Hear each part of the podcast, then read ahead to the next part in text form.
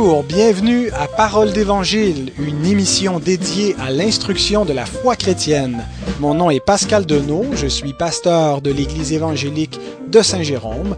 Aujourd'hui, il s'agit de l'épisode numéro 9 de Parole d'Évangile, euh, donc qui vous sera présenté sur les ondes de CFOI en, deux parties et euh, que vous retrouverez dès mercredi en un seul fichier MP3 sur Internet, sur nos différents sites, foifm.com, un héros dans le net, sur notre podcast, par iTunes, avec les applications mobiles, voyez, vous avez toute la pléthore des, des, des moyens pour nous suivre aussi en ligne. Alors aujourd'hui, ou plutôt cette semaine, nous reprenons la, la, discussion. En fait, on vous présente la deuxième partie de la discussion sur les passages d'avertissement euh, qu'on retrouve dans l'Épître aux Hébreux avec les panélistes Daniel Giorgio et le docteur en théologie Maina Veldman. Reprenons donc la conversation là où nous l'avions laissé la dernière fois. Ah, on doit enchaîner euh, puisque le temps avance et il nous reste deux, deux sections de l'épître à examiner. Euh, la deuxième qui est probablement le, passage d'avertissement euh, qui, qui, effraie le plus, j'ai l'impression, les, les, croyants mhm. lorsqu'ils le lisent, celui qu'on se sert pour parfois enseigner la perte du salut. je ne pense pas que c'est la, la, bonne façon de, de, le comprendre. Mais donc le passage le plus connu des passages d'avertissement hébreu à partir du chapitre 5, verset 11 jusqu'au chapitre 6, verset 12, euh, c'est là où on lit euh, car il est impossible que ceux qui ont été une fois éclairés, qui ont goûté le don céleste, qui ont eu part au Saint-Esprit, qui ont goûté la bonne parole de Dieu et les puissances du siècle à venir et qui sont tombés. Et ça, c'est l'élément clé, ceux qui sont tombés, soient encore renouvelés et amenés à la repentance, puisqu'ils crucifient pour leur part le Fils de Dieu et l'exposent à l'ignominie. Lorsqu'une terre est abreuvée par la pluie, la pluie, pardon, qui tombe souvent sur elle et qu'elle produit une herbe utile à ceux pour qui elle est cultivée, elle participe à la bénédiction de Dieu. Mais si elle produit des épines et des chardons, elle est réprouvée et près d'être maudite et on finit par y mettre le feu. Quoique nous parlions ainsi, bien-aimés, nous attendons pour ce qui vous concerne des choses meilleures et favorables au salut. Daniel, euh, je commence avec toi. Que signifie le, le, verbe tomber et tomber pour ne plus se relever euh, dans ce passage? Oui, alors, euh, pas facile hein, comme passage. Mm-hmm. tu le relisais et puis ça, ça me rappelait un petit peu la difficulté de la tâche. Euh, si je peux juste, avant de répondre à, la question, remettre un petit peu peut-être en contexte l'auditeur. Donc, ce passage qui est au chapitre 6, disons, commence au chapitre 5, versets 11 à 14. Et, on voit que la situation des destinataires est devenue précaire. Ils sont lents et ils sont paresseux à comprendre. Et ils semblent vouloir s'acharner à demeurer dans un stade d'enfant immature. Euh, et il refuse, semble-t-il, de continuer à grandir dans l'enseignement de Jésus comme grand prêtre éminent. Euh, et donc, verset 6, 1 à 3, juste avant, disons, l'exhortation, c'est une exhortation à mûrir. Parce que l'auteur est en train de dire ceux qui refusent de continuer à grandir dans l'enseignement du, Christ grand prêtre peuvent se retrouver dans une voie qui les entraînera à leur perte. Et donc, le verset 6, 4 à 8 indique les conséquences terribles de ne pas suivre le conseil de l'auteur qui est continuer à mûrir. Et c'est une stratégie que l'auteur va utiliser pour mener ses auditeurs à, ne pas trouver un terrain d'entente entre soit tomber, soit avancer vers le stade adulte. Donc, il n'y a pas de place. Soit on est un enfant, soit on tombe. Et donc, qu'est-ce que ça veut dire tomber? Et, donc, euh, ce verbe apparaît, seulement une fois, euh, mais, pas dans le Nouveau Testament. il revient huit fois dans l'Ancien Testament, dans la Septante. Et donc, euh, il peut avoir dans le grec classique le, sens de s'égarer, de se tromper, de tomber à côté, ou aussi le sens de commettre une erreur ou un péché. Alors, quel est le sens que l'auteur donne, disons, dans, le Nouveau Testament, dans l'Épître aux Hébreux? Et je pense que pour déterminer le sens euh, de ce verbe, il faudrait avoir recours au contexte immédiat du chapitre 6, qui est en contraste avec les autres descriptions au chapitre 4 qui ont été éclairés, qui ont été participants, blablabla, ça semble faire allusion à un abandon volontaire de la foi chrétienne, ce que beaucoup vont appeler l'apostasie, même si le mot apostasie lui-même ne se trouve pas. Ah. Donc ça semble être euh, la décision volontaire et consciente, euh, méchante, de se détourner de la foi chrétienne. Et, et en français, le mot tomber peut-être être un peu trompeur, hein, parce que ça semble évoquer une action presque involontaire, voire un accident. Ah, le pauvre, il est tombé, mhm. donc il, mérite de se relever. Mais, mais en grec, ce, n'est pas un accident, ce n'est pas involontaire. C'est vraiment la décision de commettre une erreur, de s'égarer volontaire. Et je pense que c'est ça le danger que l'auteur veut. Hmm. Oui, et, parfois on a l'impression, comme tu me dis, je trouve que c'est pertinent là, de tomber, c'est euh, un accident, ou euh, certains pourraient voir que tomber réfère à une faute très très grave.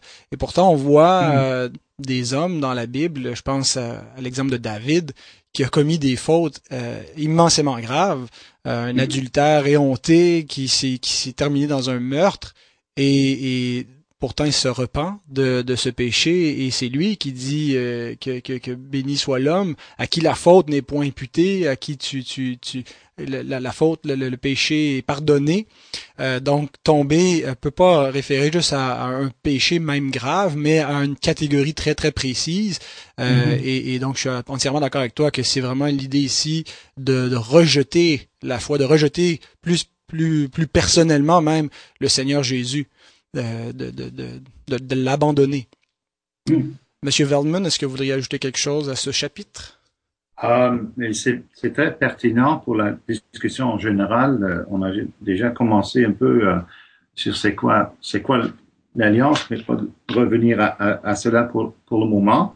Mais, mais dans une perspective encore allianceale, si tu veux, euh, tomber euh, signifie d'avoir mis à part ou sanctifié euh, généralement euh, par, par, l'alliance que Dieu a fait avec nous, avec, avec l'Église, ou parfois dans, dans le Nouveau Testament aussi, il y avait certains hommes, certaines personnes qui étaient mises à part par un appel très spécifique de Dieu. Donc il, est, il était sanctifié ou mis à part pour se consacrer à une œuvre euh, dans le ministère de la parole de Dieu.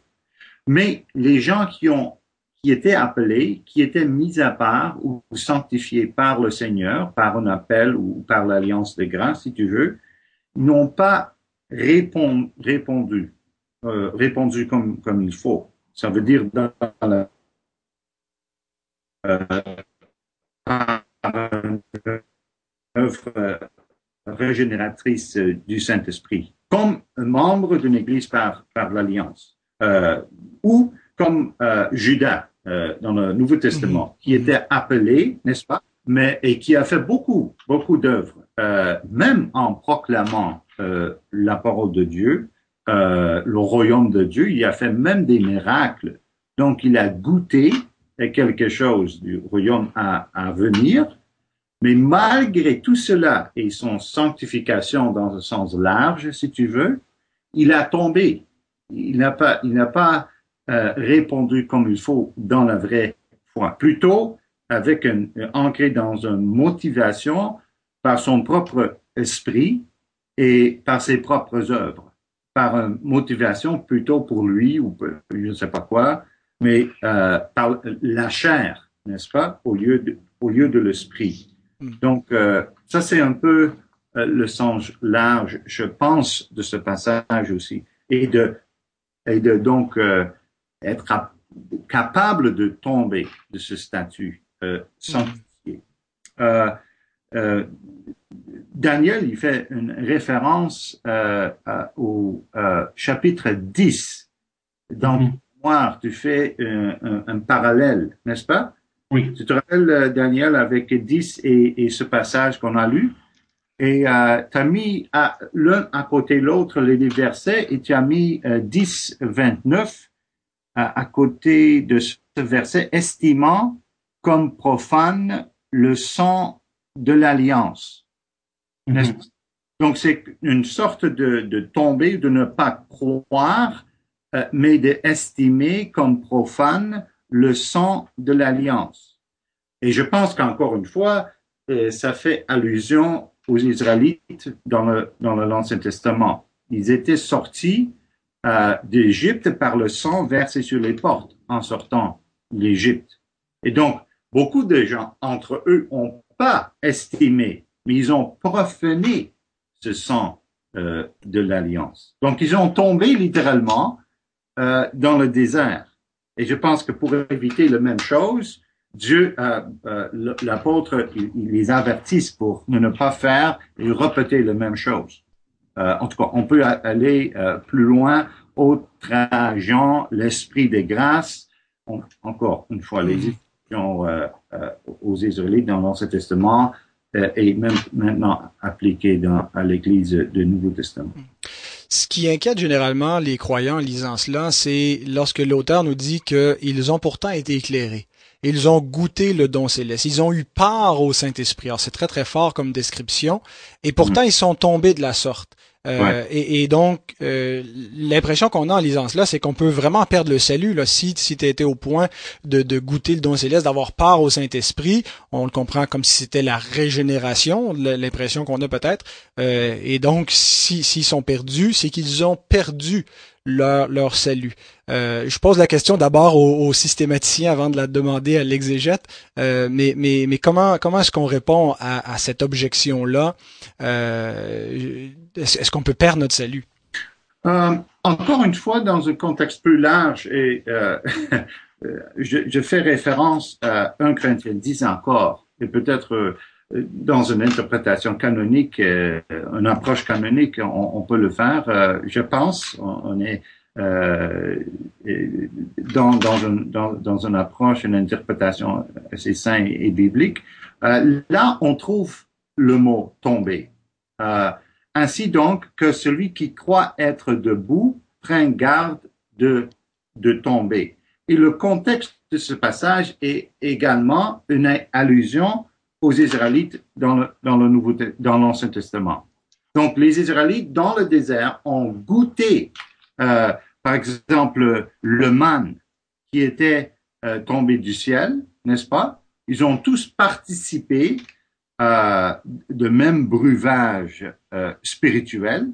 Ils ont buvé à une rocher spirituelle qui les suivait, et ce rocher était Christ même, comme expliqué par Paul, mais quand même, donc, ils ont goûté, ils ont, ils ont expérimenté les bienfaits d'être participants dans, un, dans la communauté, mais ils ont tombé dans le désert parce qu'ils n'ont pas répondu, ils n'ont pas, eux, la, foi en, en Jésus-Christ. Il, a, il les a suivis euh, comme, comme roche. Donc, encore une fois, euh, ça, c'est à l'intérieur de l'Église qu'on peut goûter, on peut participer, on peut avoir les bienfaits, on peut expérimenter euh, donc même euh, une certaine euh, nourriture spirituelle sans avoir la bonne réponse dans la foi. Mm-hmm. C'est comme ça que, je comprends également le passage. C'est, par leur présence dans la communauté de l'Alliance, une communauté qui a le Saint-Esprit, qui connaît la puissance du siècle à venir, et donc en étant en communion d'une certaine façon avec cette communauté-là, ils prennent part à ces bénéfices de l'alliance sans avoir été euh, régénérés euh, eux-mêmes par, par le, le, Saint-Esprit. Et donc, euh, il n'est pas question de, de, la perte du salut, c'est pas une description de la perte du salut ici, mais plutôt donc de, de, de, gens qui perdent de, grands bénéfices en, en s'éloignant du Christ, alors qu'ils qu'ils avaient toute la lumière en étant avec l'Église pour euh, pour croire et pourtant ils ont produit les, les fruits contraires et ce qui les attend c'est euh, c'est un châtiment. Et donc euh, continuons avec cette cette, cette question là Daniel, pourquoi est-ce que l'écriture dit ici qu'il est impossible que, que ceux qui, dont il est question ici, ceux qui sont décrits, ceux qui sont tombés, soient renouvelés encore à la repentance? comment est-ce que tu comprends cette affirmation? Oui. le, le, mot impossible, dans l'Épître, il revient vraiment trois fois. Donc d'abord, il est impossible pour Dieu de mentir, 6, 18. Il est impossible pour le sang des taureaux et des boucs d'ôter le péché. On voit ça dans le chapitre 10, verset 4. Et impossible de plaire à Dieu sans la foi, chapitre 11, verset 6. Et si on prend ces trois exemples, on voit que la notion d'impossible, elle est absolue. C'est pas un absolu si on veut à la légère où Dieu risque de changer d'avis par la suite. Ça semble être assez radical. C'est impossible. Donc, rien nous indique que dans ce passage, au chapitre 6, euh, si dans les autres trois fois qui se trouvent dans l'épître, c'est absolu, rien nous indique que dans le chapitre 6, ce n'est pas un impossible absolu aussi. Donc, ma conclusion, c'est de dire non, c'est un absolu qu'il faut prendre au sérieux. C'est absolument impossible qu'il soit ramené à nouveau à la repentance. Maintenant, ça c'est pour absolu, mais comment est-ce qu'on comprend être euh, amené à nouveau à la repentance? Eh bien, on pourrait dire qu'il y a trois grandes euh, lignes d'interprétation. Euh, disons qui est divisée dans, que l'on retrouve dans l'histoire et dans les différentes églises. La première, c'est de dire c'est impossible pour un apostat de se repentir. La deuxième, c'est de dire c'est impossible pour d'autres croyants de restaurer par la suite un apostat qui voudrait retourner dans la foi ou à l'Église. Et la troisième, c'est de dire impossible que Dieu restaure un apostat. Donc, je pense qu'il est possible de voir dans ce passage la première et la troisième. Donc, de dire qu'il est impossible pour un apostat de se repentir et impossible pour Dieu de restaurer un apostat. Et donc, pourquoi est-ce qu'on dirait qu'il est impossible pour un apostat de se repentir? Eh D'abord, on avait dit tantôt que tomber, donc cette chute, elle est consciente et elle est volontaire, et rien n'indique qu'ils désirent se repentir de leur détraction. Euh, et donc, il manifeste qu'il leur est impossible d'être amené à nouveau à la repentance, puisqu'en toute connaissance de cause, ils décident volontairement de répudier le Christ. Et si on répudie le Christ, eh ben, c'est fini, il n'y a plus de salut. Et donc, ça ne fait plus du sens. Mais on peut aussi dire qu'il est impossible pour Dieu de restaurer un apostat dans la mesure où Dieu euh, refuse une, restauration, cela s'est déjà vu dans l'Épître, dans l'histoire même, et ça va revenir plus tard. On, disait tantôt au chapitre 3 que Dieu refuse l'entrée au repos à la communauté rebelle du désert, même si pas, même s'il voulait rentrer. Donc Dieu refuse et, et c'est final comme choix.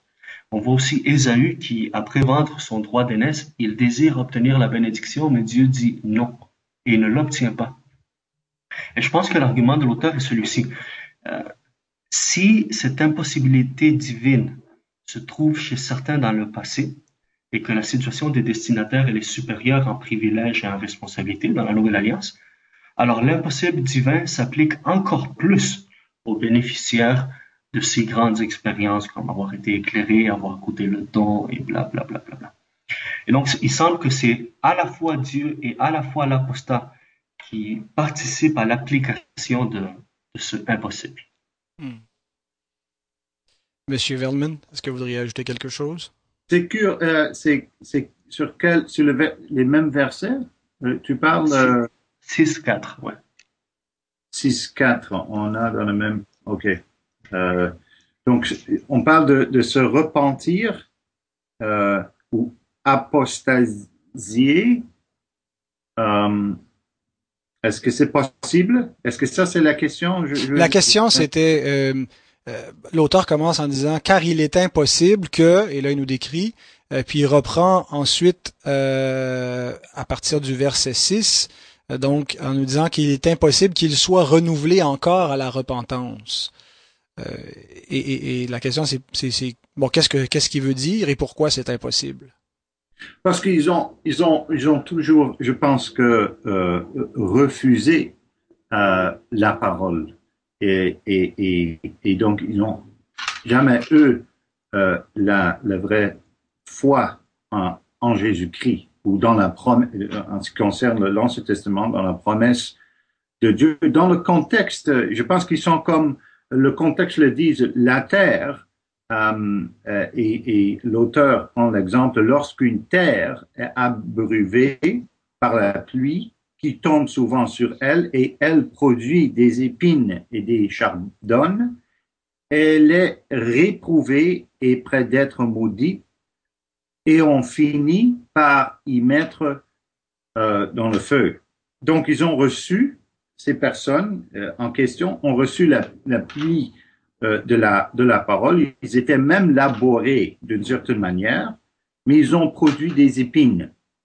Donc, ils étaient, à cause de cela, ils étaient maudits et réprouvés pour mettre et pour être mis dans, dans, dans le feu. Donc, ils étaient, euh, euh on peut dire, euh, réprouvés à cause de leur rébellion et leur révolte euh, continuelle. Euh, donc, pour interpréter ce passage, euh, encore une fois, les réformés fait une distinction entre ceux qui étaient sanctifiés par l'Alliance, fédéralement, si tu veux, et ceux qui étaient vraiment sanctifiés spirituellement par une œuvre à, l'intérieur des êtres humains, des, croix, des croyants. Et donc, euh, euh, voilà, ça c'est ma réponse. Est-ce qu'ils ont euh, eux la vraie foi ou, jamais? Et je pense que le contexte me, dit qu'ils ont jamais eux la vraie foi. Mm. Il était laboré, il était euh, sous la prédication de Dieu. Ils ont goûté quelque chose, mais ils n'ont jamais euh, répondu mm. euh, de façon comme il faut. et donc, sanctitatis spiritualis et sanctitatis euh, invisibilis. Donc, euh, ceux qui prennent les cours à, la faculté, euh, il faut s'habituer aux expressions. au, latin. On est dans la scolastique protestante. Ah, ok, voilà, voilà. Mais, pour revenir au passage, le, la question que qu'un simple lecteur de la Bible peut se poser, c'est d'accord, c'est des gens qui n'ont pas vraiment cru, qui étaient là, qui professaient, mais sans avoir reçu la régénération. Mais pourquoi est-ce qu'ils ne pourraient pas se convertir? Et le texte dit pas que quelqu'un qui est dans une église et qui qui part à, à la bénédiction au Saint-Esprit euh, sans être converti, sans être né de nouveau, pourrait pas se convertir. Mais quelqu'un qui est dans cet état si on veut, d'inconversion, si vous me passez l'expression, euh, au milieu d'une église et qui éventuellement euh, fait pas simplement rester encore dans cet état-là euh, de demeurer un inconverti, mais se rebelle contre la parole ouvertement et rejette la foi. Alors là, il encourt un jugement il encourt, euh, et, je pense que c'est la lecture que tu fais, Daniel, c'est à ce moment-là, euh, lui-même dans sa, son propre état, là, euh, va, lui-même s'auto-exclure d'une éventuelle vraie repentance, mais en même temps que, Dieu place un jugement très spécifique sur des personnes qui apostasient de cette façon-là de la foi et, qui ne pourront pas se repentir. Est-ce que c'est la bonne façon de le comprendre? Euh, oui, je pense que tu, tu as pointé la, la les, les, gros éléments. Il faut dire que dans, dans mon interprétation de ce passage, euh, les fameux éclairés qui ont goûté, qui ont participé, moi je ne, je ne l'interprète pas au sens faible, comme des personnes qui n'ont jamais réellement, si on veut, fait partie de la gang. Euh, il me semble, moi, que ça décrit des personnes qui ont à toutes les évidences font partie, si tu veux, de la hmm. communauté. Euh, mais, pour revenir plus spécifiquement à ta question, euh, ça c'est quelque chose qui se voit peut-être mieux en grec, et je pense que Pascal et M. Valmont, vous allez l'apprécier, les auditeurs. Euh, quand on va au verset 6-4, en français, ça commence par car il est impossible. En grec, ça commence carrément par le mot impossible, adunaton, qui suit le verset 3. Et si vous regardez la fin du verset 3, c'est marqué si Dieu le permet, et le verset 4 commence par impossible. Et donc, entre le mot impossible et il permet, vous avez le mot Dieu. Et c'est comme si l'auteur aurait mis deux possibilités qui se trouvent dans la personne de Dieu. C'est Dieu qui permet, mais c'est Dieu qui fait aussi qui, qui décide l'impossible. Ça va être impossible. Ouais. Ultimement, ça, ça lui revient comme choix. Et, et, il est capable de gérer cela de façon juste, libre, souveraine et bonne, euh, même si ça nous semble peut-être impossible humainement parlant, Dieu ne se voit pas contraint par euh, ses limites, si on veut. Daniel, la question qui tue, crois-tu à la perte du salut? Alors non, évidemment. Je crois que tout dans la Bible pointe vers un Dieu qui, euh, qui appelle ses enfants dans une relation familiale, pas d'un tyran qui, qui fouette ses serviteurs. Mhm. et, et quand, quand, il appelle euh, des individus, des hommes et des femmes à faire partie de sa famille, il s'engage avec eux. Quand on parle d'alliance, c'est pas seulement l'humain qui s'engage à respecter les clauses de l'alliance, mais c'est principalement Dieu qui s'engage à s'attacher à celui avec qui il fait alliance. Ah, le grand héros de l'alliance, c'est Dieu, c'est pas l'homme. mais, mais ce que je veux dire aussi, c'est que euh, l'épître des Hébreux est quand même particulière. Euh, si je peux permettre un mot, Euh, quand on parle de perdre son salut, j'ai l'impression que souvent on, introduit un langage euh, plutôt paulinien ou, ou joannique. Hein. Tu citais par exemple, ils étaient, ils faisaient partie de nous, mais finalement ils sont partis, donc réellement ils n'ont jamais fait partie de nous. Et, et, je pense que Paul va dire, Paul va dire, les saints qui persévèrent, ils persévèrent parce qu'ils ont été prédestinés pour le salut. Et donc c'est comme si Paul partait depuis la avant la fondation du monde, il dit il y a des élus et donc il persévère. Et c'est très bien, et je dis Amen, c'est biblique. Mais l'auteur de l'Épître aux Hébreux, ça ne semble pas être Paul, et il ne s'exprime pas comme Paul. Et donc lui, il voit plutôt le salut comme partant de la fin, plutôt que partant d'avant la fondation du monde. Alors pour l'auteur de l'Épître aux Hébreux, c'est pas mal plus concret et simple, si on veut, moins abstrait. Ce qu'il dit, c'est ceux qui persévèrent jusqu'à la fin, eh bien, ceux qui se rendent jusqu'à la fin, c'est eux les saints et, et, et je pense pas qu'il y ait une contradiction, mais je pense que par là, nous voyons comment le Nouveau Testament présente différents dogmes sous plus d'un angle et avec mm-hmm. beaucoup de richesse. Mm-hmm. Ouais, on peut reprendre un énoncé de Christ et le voir sous deux angles quand il dit celui qui persévérera jusqu'à la fin sera sauvé. Euh, Est-ce que c'est c'est parce qu'il persévère jusqu'à la fin qui est sauvé ou est-ce que c'est parce qu'il est sauvé qu'il persévère jusqu'à la fin? Euh, donc, ce que tu dis, c'est que, que, que les, les, deux sont vrais. Euh, ça dépend il y a de notre réalité de, d'expérimenter la persévérance, mais il y a mm. aussi l'assurance de la persévérance dans la foi quand on, qu'on, regarde cette doctrine-là du point de vue de Dieu euh, pour ses, ses, ses propres enfants. Oui, je pense que c'est exactement ça. Alors, on va enchaîner euh, avec le temps qui nous reste pour le, dernier, euh, le dernier passage d'avertissement euh, qui se trouve au chapitre 10 et ça couvre les versets 19 à 39, donc une assez longue section, mais je, vous cite en particulier les versets 26 à, à 29, qui, et je cite, Car si nous péchons volontairement, après avoir reçu la connaissance de la vérité, il ne reste plus de sacrifice pour les péchés, mais une attente terrible du jugement et l'ardeur d'un feu qui dévorera les rebelles. Celui qui a violé la loi de Moïse meurt sans miséricorde sur la déposition de deux ou de trois témoins. De quel pire châtiment pensez-vous que sera jugé digne celui qui aura foulé aux pieds le Fils de Dieu, qui aura tenu pour profane le sang de l'alliance par lequel il a été sanctifié, et qui aura outragé l'esprit de la grâce? vous aurez reconnu la traduction de Louis II et non pas celle de Pascal mhm. Denot. Euh, d'abord, euh, euh, Daniel, est-ce qu'un apostat peut être sanctifié par le sang de l'alliance? Dans quel sens? est-ce qu'on ça serait la lecture le naturel? dans quel sens est-ce qu'un apostat peut être sanctifié par le sang de l'alliance? Oui. alors, ça semble choquant, hein, si on veut être, disons, très honnête, et, on peut mm-hmm. tous l'être. mais selon notre passage, aussi choquant que cela puisse paraître, il semble que oui, euh, que quelqu'un qui est sanctifié d'abord par le sang de l'alliance puisse ensuite euh, apostasier. Euh, cela étant dit, l'expression n'est pas plus choquante, je pense, que d'autres ailleurs dans, dans, dans l'épître.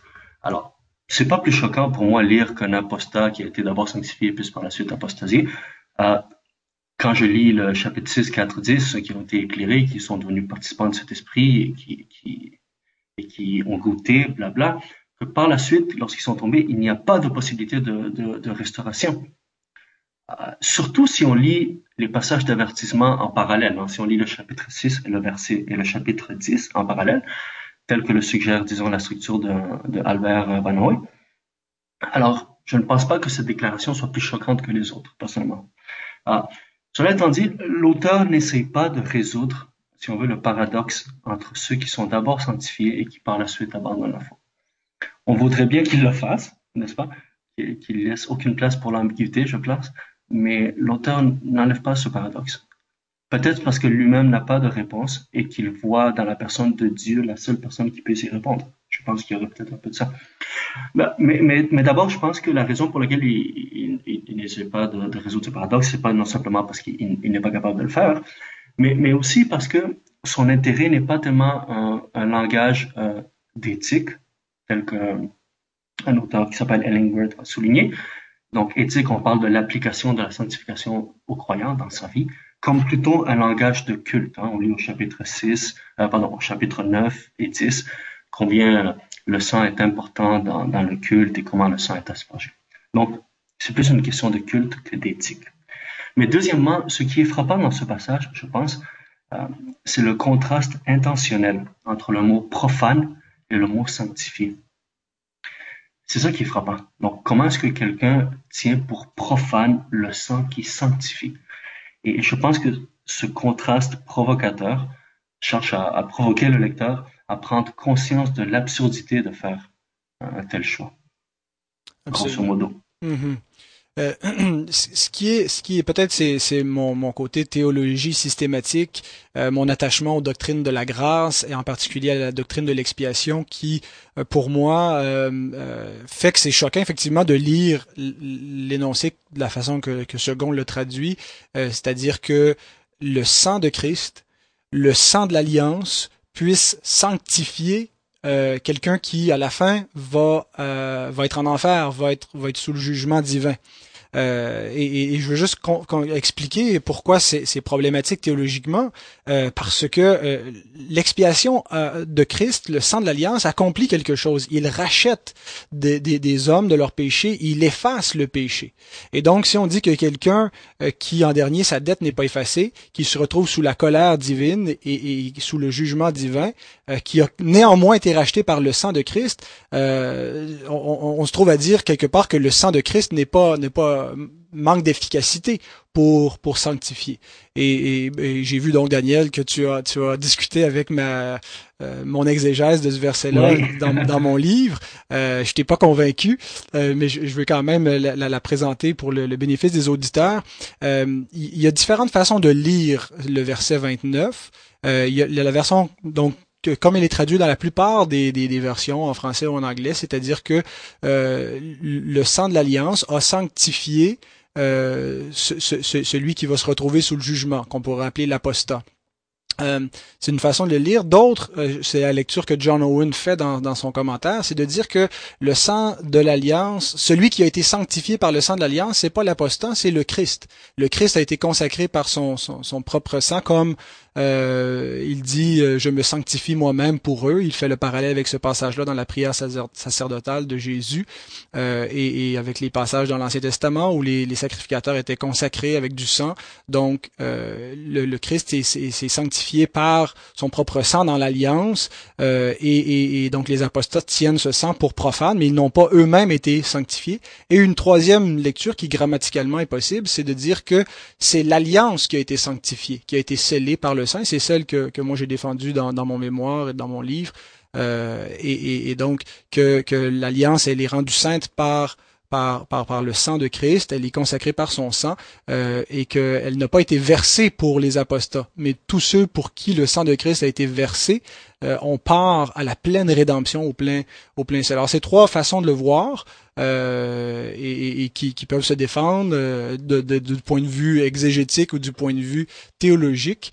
Euh, mais c'est ça. Mais, mais, merci Daniel de, de, de, de, de la lecture. Je, je, je, respecte absolument. C'est pas c'est pas la conclusion à laquelle j'arrive, mais mais euh, je pense que c'est un point qui, qui se défend et, et, qui se défend aussi théologiquement. Tu euh, euh tu, tu as une préférence exégétique, mais tu es capable aussi de l'expliquer d'une manière qui est, satisfaisante théologiquement. À, à, mes yeux, en tout cas, c'est mon humble opinion. Est-ce que Monsieur Veldman, vous voudriez nous ajouter votre lecture de ce passage? Non, non, c'est correct. En peine de, de, me, de, me répéter, j'ai toujours un, un, perspective un peu plus large que j'applique au, passage en, question. Comment donc euh, est-ce que c'est possible d'être sanctifié et ensuite euh, euh, pas répondu à, à, la parole, à l'appel de la parole de Dieu? Je pense que encore une fois, dans une perspective plus large, euh, alliancelle, euh, euh, tous les membres de l'Église étaient, ils sont inclus dans l'alliance que Dieu a avec, avec eux, avec les parents et avec euh, leurs enfants. Donc, euh, c'est possible d'être sanctifié de cette façon et d'avoir mm-hmm. goûté, mais c'est pas tout le monde qui sont dans l'alliance que Dieu a avec, fait avec eux qui, qui auront aussi la foi, la vraie foi en, en Jésus-Christ. Donc, euh, pour moi, de profaner donc euh, le sang et, et, l'alliance que, que Dieu a fait avec nous et de ne pas d'avoir répondu d'une façon comme il faut ou de le garder comme quelque chose profane et humaine ou euh, cher au lieu de quelque chose que Dieu donne et que Dieu offre et que Dieu veut qu'on accepte euh, par la foi en, en son Fils euh, Jésus-Christ. Donc, et pour, pour faire le lien avec euh, l'autre passage que tu, tu, viens de mentionner et le, le combat entre toi et, euh, et, Daniel, je prends une position euh, au milieu et je dis toujours au juste milieu. parce que c'est, c'est, je suis d'accord plutôt avec Daniel. Amen. Donc, les, ça, inclut, c'est plutôt visé aux individus euh, qui se trouvent à, à l'intérieur de l'Église. Mm-hmm. euh, mais euh, euh, euh, par l'alliance, encore une fois, d'un sens plus large, que ça vise pas et nécessairement, c'est c'est pas les, les, vrais croyants qui, qui sont visés ici, mais plutôt ceux qui sont sanctifiés par l'alliance de la grâce à l'intérieur euh, de l'Église. Donc, ce n'est pas une sanctification de l'alliance nécessairement, mais je suis d'accord.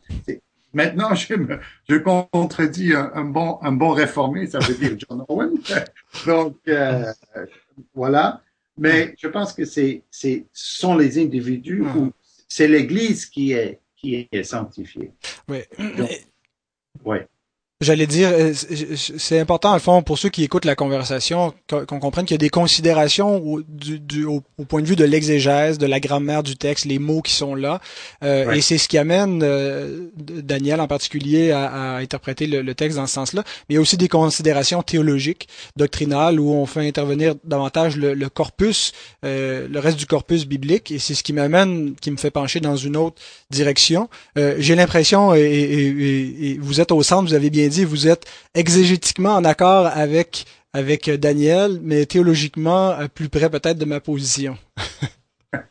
en, en, général, euh, oui, je, oui, je voudrais, j'aimerais dire euh, euh, oui à, à, à, à toi. Uh-huh. Mais c'est c'est c'est c'est toujours un cas d'exégèse et, je suis d'accord avec Mm. avec, d'autres qu'il faut d'abord sonder des, des, écritures et arriver à une conclusion qui, qui sort euh, du texte. Mm-hmm. Messieurs, euh, mm. on, a parlé donc de beaucoup d'avertissements dans, dans, cette conversation et, il y a peut-être même quelque chose d'un peu euh, lugubre dans, dans, dans, dans la dans, dans cette, cette, conversation en raison de la gravité du, du sujet qui nous occupe. Mais j'aimerais qu'on termine sur une note euh, positive. Euh, euh, je commence avec toi, Daniel. Quels sont les encouragements euh, que, les, croyants peuvent retirer de ce passage dans Hébreu 10, mais des passages d'avertissement en général? Oui. alors, il y, a beaucoup d'aspects positifs dans les passages d'avertissement. Comme tu dis, c'est pas juste sombre. si, peut-être juste pour répondre par rapport au chapitre 10, principalement, vu qu'on est encore un petit peu là, là-dessus, euh, si vous allez au chapitre 10, le verset 19 à 24, il est vraiment question de, de cette assurance que nous avons en Jésus comme souverain sacrificateur qui est dans la maison de Dieu. Alors, nous avons un accès libre à Dieu. Donc, retenons fermement la profession de notre espérance. Alors, il y a, il y a comme une double, deux, deux aspects si on veut. Le premier, c'est de dire, finalement, tout le mérite revient au Christ. C'est lui le souverain sacrificateur qui a tout fait. Euh, tant dans sa personne que dans son œuvre, euh, il m'assure ce salut que Dieu veut me donner généreusement. Et donc les passages d'avertissement ne cherchent pas à me, terrifier, si on veut, mais cherchent à me rappeler le, sérieux de la chose, là où Dieu euh, et le Fils ont payé un prix très cher, qui est la mort de son Fils. Et donc, je ne peux pas prendre ça à la légère. Mais ultimement, cela est bon parce que ça me rappelle que si Dieu a fait tout ça, c'est parce qu'il veut vraiment mm-hmm. euh, qu'on soit en relation. Euh, mais, mais ce qui est peut-être un petit peu plus frappant dans le chapitre 10 à la fin, c'est comment le passage termine avec un couple, euh, deux mots. Le, couple foi et le mot persévérance. Vous lisez ça dans 10, 38, 39, qui c'est Habakkuk 2, 3, 4. Mais, mais le couple foi, persévérance, introduit le chapitre 11. Et tout le monde connaît bien le chapitre 11, hein, c'est la foi des héros de l'ancienne alliance qui ont eu foi et persévérance. La foi des héros, pas des pas des zéros, parce que sinon il y en a qui vont penser ah. que c'est les losers. ah non, non, c'est ça, les héros H-E-R-O-S. Ah. Mais je pense que l'auteur, ce qu'il veut faire, c'est aussi nous aligner dans, dans cette grande histoire de salut. Euh, il n'est pas question de simplement ma foi individuelle, moi avec Dieu, est-ce que je suis sauvé, puis le reste, euh, un petit peu, c'est chacun, chacun est responsable pour sa vie. Mais l'auteur est en train de nous dire, non, voilà, depuis le début, depuis Abraham, euh, et, il cite beaucoup d'exemples, Noé, il a toujours été question de foi persévérance. Ceux qui sont de Dieu sont toujours caractérisés par le couple foi persévérance. Et donc, imitons ces personnes. Parce que voilà le comportement qui plaît à Dieu. Et, ultimement, il finit en disant, quand vous avez la foi et la persévérance, une grande récompense nous attend. Alors malheureusement, il, ne la décrit pas en grand détail, mais du moins la promesse, elle est grande et elle est généreuse. Et je pense que ça, c'est un aspect très positif dans le passage d'avertissement. Amen. Amen, Monsieur Villman. Euh, N'abandonnons pas votre assurance. Euh, et c'est très bien de, mettre toute l'emphase euh, et, souligner l'importance du mot euh, assurance, comme Daniel a, fait. Pour retourner au, au, passage précédent, dans le Hébreu 6, verset 9 par exemple, là, l'auteur, l'apôtre, il s'adresse à et aux vrais croyants. Euh, je pense que euh, j'ose dire euh, les élus. euh, je n'ai pas abordé le sujet jusqu'à maintenant, mais en arrière, il, y a ce, ce, ce débat.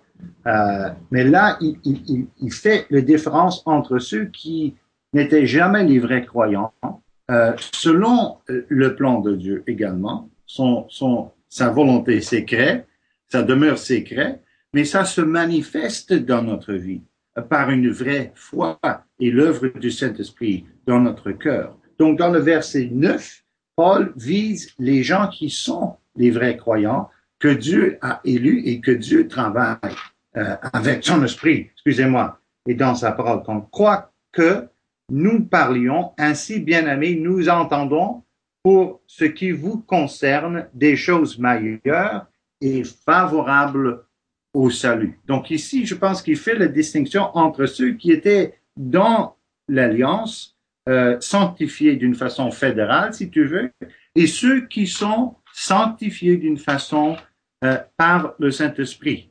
Donc invisiblement, si tu veux, par une vraie foi en Jésus-Christ. Et en se tournant vers eux, il dit, il dit, vous avez une assurance. Nous avons une assurance. Euh, nous avons une assurance de notre héritage éternel. Euh, euh, et nous allons donc aussi persévérer parce que ce que Dieu a promis, il va accomplir. Et je pense que ça, c'est une perspective un peu plus large et théologique, mais c'est un grand réconfort. Et je pense que c'est pour ce but que l'apôtre a écrit euh, euh, l'Épître aux Hébreux, pour dire que voilà, il y a une grande assurance au, milieu des, persécutions, parce que l'Église était combattue euh, d'un côté à l'intérieur, mais aussi à, l'extérieur. Et donc, je pense qu'il faut euh, comprendre ce passage et le lettre aux Hébreux plutôt comme un, comme un, comme un réconfort, pour une exhortation à l'assurance qu'on a euh, en, en Jésus-Christ. Je pense que euh, ça, c'est quelque chose de très, euh, très, très encourageant de ce lettre. Mes frères, je savais que de réunir un exégète, un théologien réformé presbytérien et un pasteur réformé baptiste autour des passages d'avertissement dans l'Épître aux Hébreux donnerait une excellente conversation. Merci, j'ai beaucoup, beaucoup apprécié. Ça a été vraiment euh, intéressant d'avoir cette discussion. Euh, avec vous. Euh, pour les auditeurs, si vous voulez réagir par des questions, par des commentaires, je vous invite à le faire dans la section euh, commentaires de notre blog Un héros dans le net, où l'émission d'aujourd'hui est publiée. Je vous rappelle dès le mercredi. Parole d'Évangile est diffusée sur les ondes de CFOI à Québec et à Saint-Jérôme du lundi au jeudi à midi et en rediffusion à 17 heures. et les, les, nouvelles émissions que vous entendez sont mises en ligne dès le mercredi. Euh, vous pouvez donc nous trouver facilement par Internet pour nous, nous contacter. Je laisse la voie postale là, aux autres animateurs. Là. M. Perron est d'une autre génération, alors lui vous donnera l'adresse postale, mais tandis que si, vous voulez nous contacter, moi je suis sur Facebook, Twitter et euh, toutes les coordonnées sont là euh, pour nous trouver facilement. Alors merci encore à mes collaborateurs d'aujourd'hui. Daniel, est-ce que tu pourrais nous, nous donner le, le site Internet de la faculté de théologie? Oui, alors c'est le www. C'est donc FTE comme la Faculté de théologie évangélique, donc FTE, Acadia, A-C-A-D-I-A, .ca. Merci. Et, peut-être un mot aussi sur, sur la, faculté, pourquoi est-ce que les, gens pourraient s'y intéresser? Oui, euh, alors pour toutes les personnes qui vraiment désirent un petit peu approfondir leur, leur, leur foi, euh, répondre à des questions, savoir mieux défendre leur foi, ou mieux la retracer historiquement, si on veut, ou même apprendre les langues originales, le grec, l'hébreu. Alors, euh, faire des cours à la faculté, je pense que ça ne peut être qu'un plus. Et la faculté a du personnel euh, qui, qui, un peu pourra vous aider avec ça. Et certainement, vous allez en ressortir gagnant, c'est garanti. Et je vous rappelle que mes deux invités d'aujourd'hui sont sur le, corps professoral euh, à, la faculté. si vous voulez contacter Daniel, il est sur Facebook. Monsieur Veldman, vous êtes également sur Facebook? Oui, effectivement. Excellent. Alors, euh, vous n'aurez pas de difficulté si vous voulez leur donner une petite note d'appréciation pour ce que vous avez entendu aujourd'hui. Euh, j'espère que vous serez des nôtres pour le prochain rendez-vous. Merci d'avoir écouté Parole d'Évangile.